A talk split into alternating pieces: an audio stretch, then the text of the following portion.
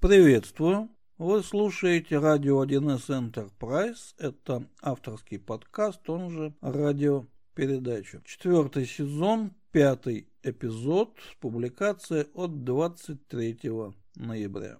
Как подсказывает нам наш отрывной календарь, именно в этот день, почти сто лет назад, ну там где-то с разницей в год, от 100 лет состоялась первая широковещательная передача, радиопередача Московского радио, и с тех пор возникло радиовещание у нас. Для нас, как для маленькой радиостанции, такой день, конечно же, знаковый. О чем же вещаем мы? Мы обсуждаем здесь различные аспекты разработки бизнес-приложений на платформе 1С предприятия. Рассказываем просто о сложном и никогда не боимся и не стесняемся идти в ту сторону, куда еще не заглядывали. Меня зовут Никита Зайцев.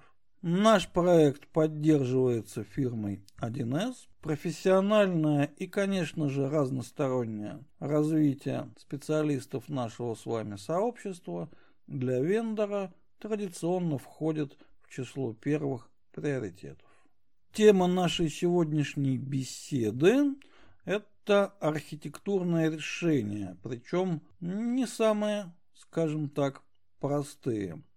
Мы попробуем посмотреть на две альтернативы создания непростого программного комплекса и понять принципы проектирования, именно архитектурного проектирования, технического, не функционального, а именно технического. Тему можно, ну она и была так заявлена, как э, интеграционное взаимодействие, как один вариант, и очень большая база данных, как другой. Казалось бы, ничего общего между этим нет, но на самом деле есть. Вот мы и посмотрим на примере конкретного, сложного, серьезного, большого проекта. Правда, называть я его, к сожалению, не могу, но это и неважно. Мы посмотрим схематично.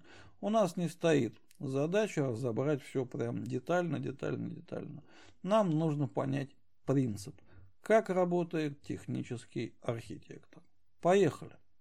Итак, начнем мы с постановки задачи. Понятно, что задачу техническому архитектору ставит функциональный архитектор. И у нас э, есть некий будущий, будущий программный комплекс. Мы занимаемся тем, что трансформируем IT-ландшафт нашего заказчика и вводим туда новый элемент, новый серьезный большой элемент. И он такой сложно сочиненный, назовем это таким термином. Вот нам нужно, это даже не система, это надсистема. Но понятие системы, подсистемы, надсистема – это вообще-то вопрос декомпозиции. Как мы декомпозировали сложную сущность, так и можем это все называть. При желании подсистемой может быть э, отдельный метод в маленькой внешней обработке. А при желании может быть что-то размером, ну не знаю, с подсистему бюджетирования и казначейства в 1С ERP. То есть это вопрос а, нашего взгляда на сложную сущность. Но вот такая у нас задача. Там очень разная функциональность, несколько разных контуров, они связаны, но мы можем связать их по-разному. Давайте посмотрим, какие есть способы и чем они хороши, чем они, ну, скажем так, неплохи, но чем они Какие проблемы могут они принести в дальнейшей эксплуатации? Ведь когда мы строим информационные системы, особенно сложные, мы их строим так, чтобы они работали 5, 10, 12, 15 лет. Ну, в сложных проектах по-другому не бывает. Никому не нужна система, которую через год надо выкинуть. Давайте посмотрим. И после анализа, технического анализа, у нас два варианта. Первый – это интеграционное взаимодействие, слабая связность, энное количество информационных баз, возможно, даже однотипных. В проекте, о котором я говорю, например, был вариант э, взять 5 или 6 э, инсталляций не просто ERP, а ERP управления холдингом, и связать их какой-то механикой обмена. Возможно, через э, КД, возможно, как-то напрямую через веб-сервисы, возможно, через шину данных. То есть, и причем вариантов шины данных тоже довольно много. Но вот как-то их связать, и вот тогда все будет хорошо, можно их раскидывать по разным серверам, можно каждую отдельно резервировать, бэкопировать, останавливать на обслуживание, и вроде бы это очень грамотный вариант, хотя, конечно, да. А у него есть достоинство. Вот это вот все были достоинства. Но есть и один недостаток интеграционное взаимодействие, если, конечно, оно тоже не зарезервировано так вот вдвое-втрое, оно постоянно искрит. Там что-то постоянно отваливается. Одна система обновилась, другая нет, поменялась структура данных там, а там еще нет, и объект, который был послан через любой способ взаимодействия, до места назначения не доехал.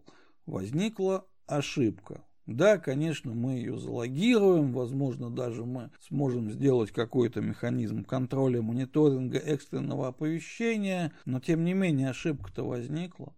То есть у интеграционного взаимодействия есть как плюсы, так, к сожалению, и минусы.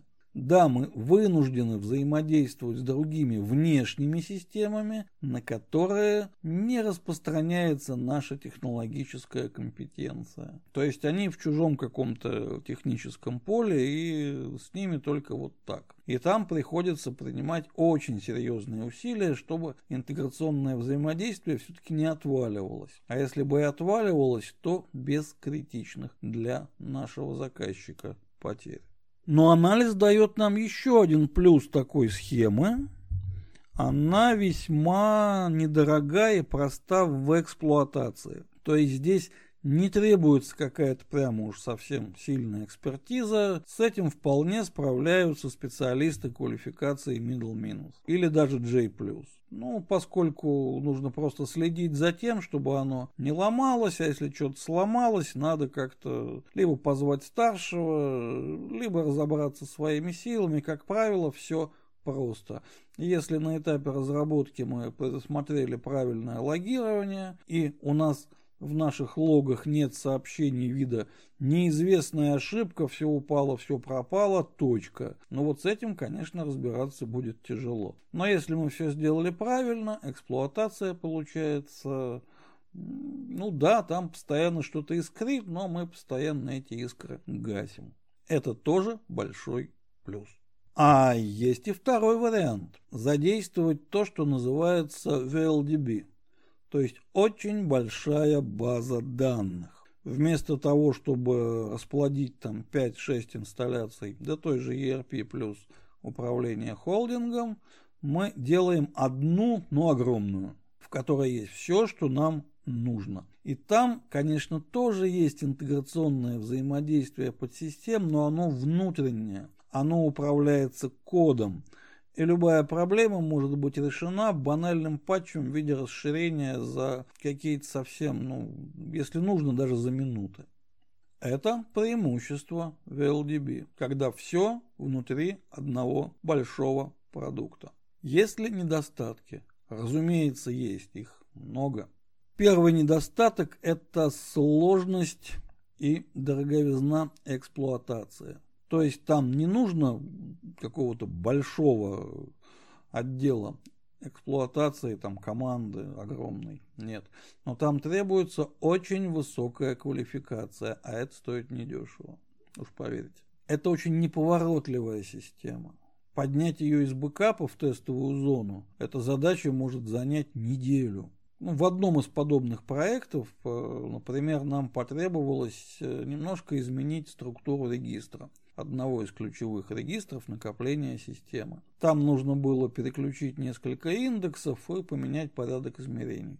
Тогда э, запросы стали бы работать эффективнее, но и общая производительность она бы очень серьезно усилилась. Эта операция потребовала трех суток и согласованных действий трех экспертов, что было, я вам скажу, непросто и для нашего заказчика далеко не дешево.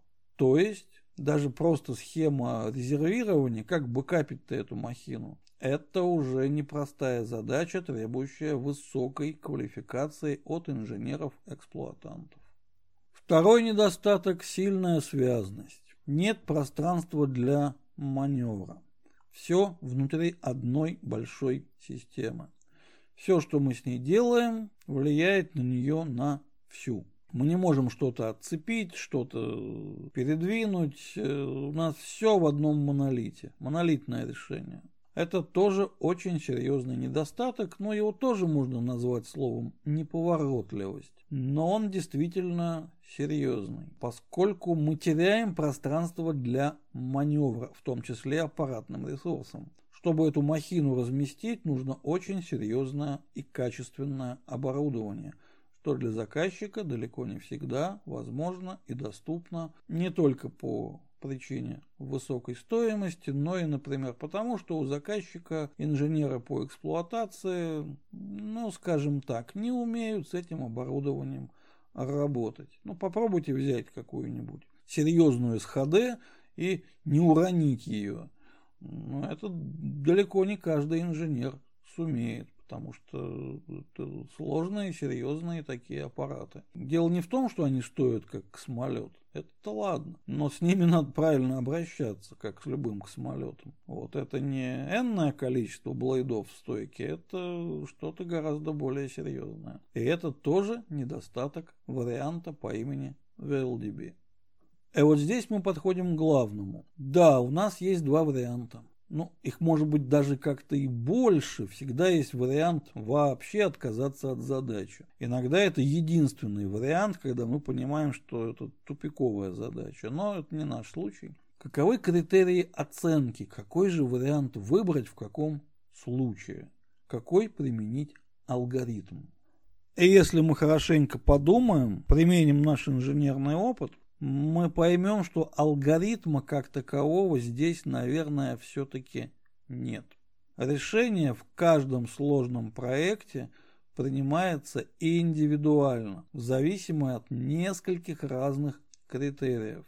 Какая у заказчика служба эксплуатации? Какие технические возможности? Какое оборудование, если возможность его усилить? Насколько критичными для заказчика будут проблемы интеграционного взаимодействия. Может быть, для его деятельности это не критично. Но упало и упало. Быстро поднятое упавшим не считается. А может быть, наоборот, все критично настолько, что любое падение вызовет какие-то ну, совсем нехорошие последствия. Ну, например, в системах управления расчетами в некоторых есть правило, все поступившие на сегодня средства должны быть распределены, обработаны и высланы поставщикам в этот самый рабочий день. И никак иначе. Если там что-то начнет искрить, то, скорее всего, деньги могут уйти хм, не туда, или не совсем туда, или вообще не уйти. И все эти последствия хуже некуда, потому что у нас есть перед заказчиком SLA, да, а у него есть SLA своего уровня перед своими партнерами, поставщиками, контролирующими, проверяющими органами и так далее. То есть мы здесь применяем не многокритериальный анализ, мы здесь применяем то, что мы называем модель отказов. Мы пытаемся описать, какие отказы могут получиться при каждом из вариантов, ну, например, у нас VLDB, а команда эксплуатации низкоквалифицированная, и они эту базу убили. Все, предприятие остановилось. Либо же наоборот, у нас интеграционное взаимодействие, и там что-то заискрило, и это может быть критичным. То есть по каждому отказу, как ну, просто строим модель. Отказ, причина, следствие, критичность, что делать в случае, если, как попытаться это избежать заранее. И по этой модели отказов мы работаем. Составив ее, мы сможем найти правильное решение. И никак иначе. Если мы будем гадать, использовать прошлый опыт, на прошлом проекте вот так получилось, значит на этом тоже получится. Коллеги, так не работает. Серьезных проектах, а наши проекты становятся все более серьезными, масштабными, сложными, ответственными. И нам надо быть к этому готовыми. А как мы далее действуем технически? На самом деле очень просто. Мы нашу модель отказов она у нас может быть довольно сложной, любой удобной нам формы, но для заказчика мы ее превращаем в простой технический меморандум. Вот есть вариант А, есть вариант Б. Краткое описание, как вариант реализован, какие у него есть недостатки, какие преимущества и какой вариант мы рекомендуем и почему.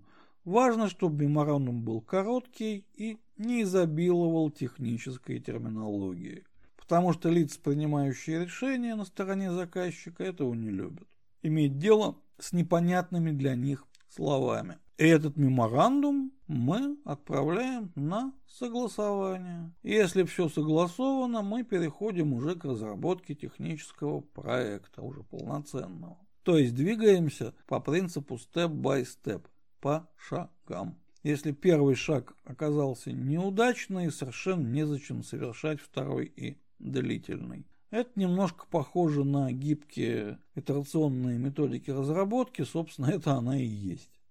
Возможно, найдется и третий вариант решения, и четвертый, а еще может быть какой-нибудь, но все известные мне варианты архитектурного решения для описанной задачи можно свести к двум классам. Либо слабая связность и интеграционное взаимодействие между отдельными компонентами, либо нечто монолитное, сильно связанное, то есть большая база данных а иногда очень большая. Ну что же, в качестве сухого остатка итога могу сказать, что том проекте, о котором я говорю. Сначала рассматривался вариант интеграционного взаимодействия, но анализ по модели отказов показал, что это для предприятия заказчика слишком опасный вариант, и было принято решение все-таки перейти на очень большую базу данных, пускай для заказчика это сложнее дороже, но там такой заказчик, что в общем ему это вполне, как сказать, по весу. Проект ну, пока еще не реализован, пока в процессе разработки, но мы думаем, что все будет так, как запланировано. Ну вот как-то так. На этом наша радиопередача сегодняшняя закончена. Мы возвращаемся к нашему, я очень надеюсь, что регулярному вещанию. Просьба не забывать про наш одноименный телеграм-канал. Там бывает интересно. Мой адрес для личной корреспонденции nikita.wild.real собачка Яндекс. И, друзья мои, огромное спасибо за ваше внимание. Glück auf, meine Freunde.